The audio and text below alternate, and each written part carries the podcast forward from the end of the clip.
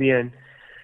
Bueno, eh, mirá, eh, la policía no nos sorprende a mi hermano. Mi hermano venía caminando por el costado de la ruta como mucha otra gente que estaba. ¿eh? Eh, no es que mi- no es que la policía lo, lo sorprende a mi hermano en algo. Mi hermano pasó por la por la orilla de la ruta donde la policía estaba desplegando un operativo junto con bomberos, eh, policía ambiental y la policía, muchas motos, muchos móviles en un en un campo. digamos.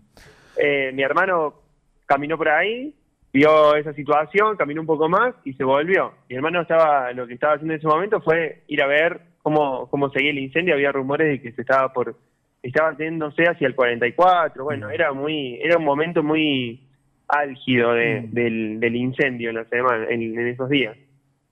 Eh, así que, y, y mi hermano, la verdad que podía explicar tranquilamente qué estaba haciendo ahí, solo que en ningún momento la policía lo, le preguntó qué estaba haciendo ahí. Eh, la policía generalmente no pregunta cuando va decidido a, a capturar a alguien. Eh, así que no tuvo muchas posibilidades para, para explicarle a nadie. Ni la policía ya había determinado que esa persona que iba caminando por ahí había que, que meterla presa. Eh, o la situación es esa. En, en principio se lo llevaban a Capita del Monte, después estuvo, estuvo preso tres días en la comisaría de la cumbre. Eh, esto es una causa penal, lo que le han, de lo que se lo culpa, es el incendio doloso, y mi hermano recupera la libertad el día jueves después de declarar todo lo que, cómo pasó e- esa noche, eh, y la verdad que lo liberan porque el- el- la acusación no es más que un sumario de la policía, sin nada, sin nada más que eso. Eso es todo el expediente que, que, que está tramitándose en la fiscalía. De hecho, no es expediente, es un sumario de la policía todavía. O sea que con un sumario de la policía pueden privarte tres días de la libertad y acusarte mediáticamente en todos lados que sos culpable de un incendio. Esa es la situación. Y mi hermano hoy sigue en el proceso, sigue, sigue eh, por más que haya recuperado la libertad, porque no había mucha más justificación para tenerlo eh, encerrado, ya fue un atropello bárbaro tenerlo tres días encerrado, eh, esto, esta causa penal sigue. Y ahora habrá que vendrá el momento de los testigos, que por suerte cada vez son más las personas que se acercan y que nos cuentan cómo pasó esa noche. Eh, así que nosotros estamos bastante, o sea, tranquilos en que cada vez somos más y son más los vecinos y vecinas que, que saben lo que pasó esa noche.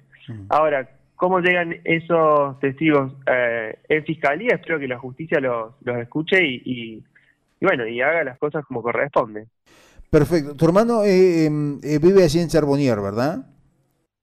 ¿Perdón? Tu hermano vive en Charbonnier, Mi hermano vive en Cruz del Eje. en Cruz, en Cruz del Eje. Hace un año que se fue a vivir a Cruz del Eje. sí. Y él trabaja allí- trabaja ahí en el hospital Aurelio Ah, que- con su compañera. Bien, bien. ¿Y qué hay de esa información? Eh, te, te hablo de lo que salió, ¿no es cierto? De la información que salió eh, oficial, ¿no? Donde decían que él tenía encendedores y ese tipo de cosas, de, este, que estaba aportando esos encendedores. Eh, ¿Esto es así, Daniel? Eh, perdón, este, César. Eh, mirá, sí, Me- no sé a qué te referís con ese tipo de cosas. Sí, mi hermano tenía, cuando lo, lo- la policía lo aborda, tenía eh, dos encendedores, uno que andaba medio mal, uno que andaba bien, eh, su etiqueta de cigarrillos, las llaves del auto y los guantes de trabajo, guantes de cuero de trabajo, que era con lo que habíamos estado todos eh, eh, ese día, Claro. ¿no? Porque para no quemarnos, para, bueno, por razones obvias, en realidad, eh, los guantes de trabajo. Eso es lo que le encuentran a mi hermano. Es- esos son todos los elementos. sorpresivamente, la policía nunca da cuenta de que mi hermano tenía sus cigarrillos. Claro, claro. Claro, convengamos que también tener dos encendedores tampoco es ningún tipo de delito, ¿no? Bueno, eso no hace falta ni aclararlo. Claro. Eh, Eh, bueno, y entonces tu hermano va caminando por allí, se encuentra con la policía y la policía decide detenerlo. Esto en definitiva sería eh, básicamente lo que ha ocurrido con, eh, con Matías en esa noche.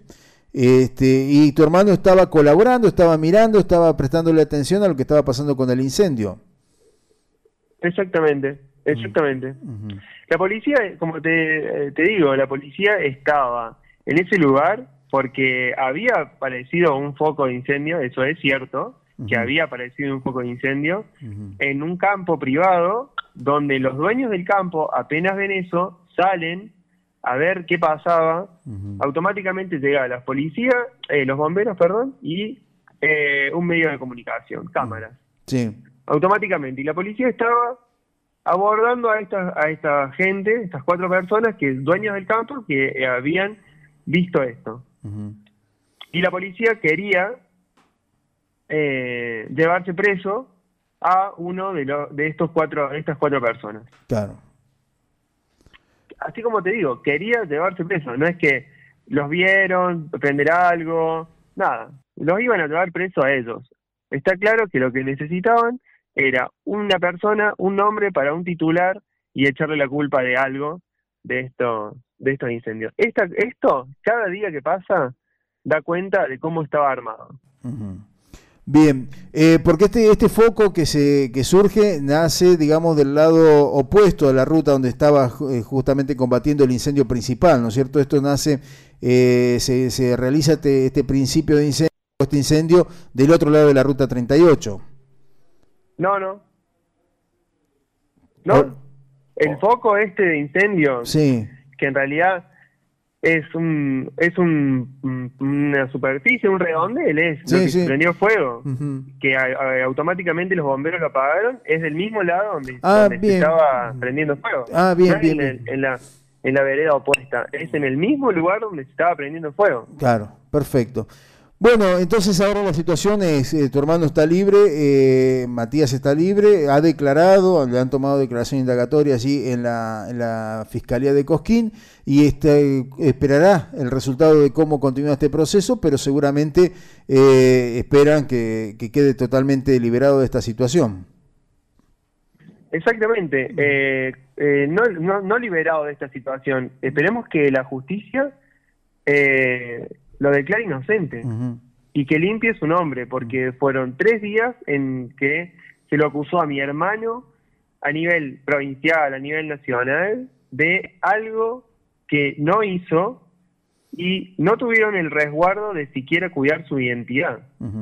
Entonces, no es solamente que lo declare inocente, sino que hay que encargarse, y espero que en esto los medios de comunicación, así como dijeron su nombre y, se, y dijeron cuál es esa, esa noticia oficial, eh, también digan cuando mi hermano sea declarado inocente que mi hermano es inocente y que no tenía nada que ver y que busquemos a los verdaderos culpables de esta situación. Y, y entendamos este operar eh, parece de la justicia, la policía y los medios de comunicación. Porque estas tres patas que operan eh, es evidente como como en realidad llevan la opinión pública hacia algún lado para desviar el foco de atención. Bien. Eso es lo que nosotros sostenemos, nosotros y muchos vecinos y vecinas del lugar, muchas organizaciones que nos damos cuenta que esto, esto es un atropello contra cualquier ciudadano que le pasó a mi hermano y le podría haber pasado a cualquiera de los que estábamos ahí. Perfecto, muchísimas gracias César por este contacto con Radio Única Punilla. Muchas gracias. Te mando un abrazo, hasta luego.